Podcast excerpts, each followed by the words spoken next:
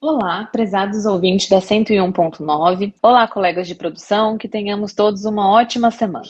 Após um mês de outubro que demandou o foco de todos para questões políticas, entendemos necessária a realização de um podcast tributário diferente, com a finalidade de lembrar as principais alterações ao longo do mês de outubro. A primeira delas é que, em 7 de outubro, a Receita Federal, baseada no entendimento do STF, esclareceu em seu site que valores decorrentes de direitos de família, como a pensão alimentícia, não são mais tributados, devendo, portanto, ser declarados como valores não tributáveis no imposto de renda.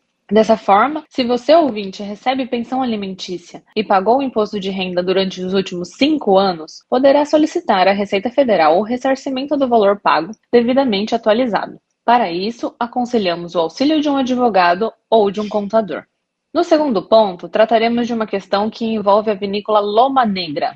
Foi definido pelo Conselho Administrativo de Recursos Fiscais, em 10 de outubro de 2022, que não deve haver a tributação sobre lucros oferidos por empresas controladas ou domiciliadas no exterior, em razão do tratado para evitar a bitributação entre Brasil e Argentina. Este tratado foi inicialmente firmado em 1982. Na prática, os lucros oferidos pela empresa argentina do grupo não serão tributados no Brasil, por já terem entregue a parcela do tributo aos cofres argentinos. Em um terceiro ponto, o último, mas não menos importante, vamos falar sobre o Programa Emergencial de Retomada do Setor de Eventos, o PERSE, que foi inicialmente elaborado em 2021 pelo governo federal para fomentar a retomada do setor de eventos. Ocorre que esse mês, por meio da Instrução Normativa 2114 de 2022, a Receita Federal autorizou a continuidade da alíquota zero para imposto de renda, CSLL, PIS e COFINS para empresas do setor até fevereiro de 2027.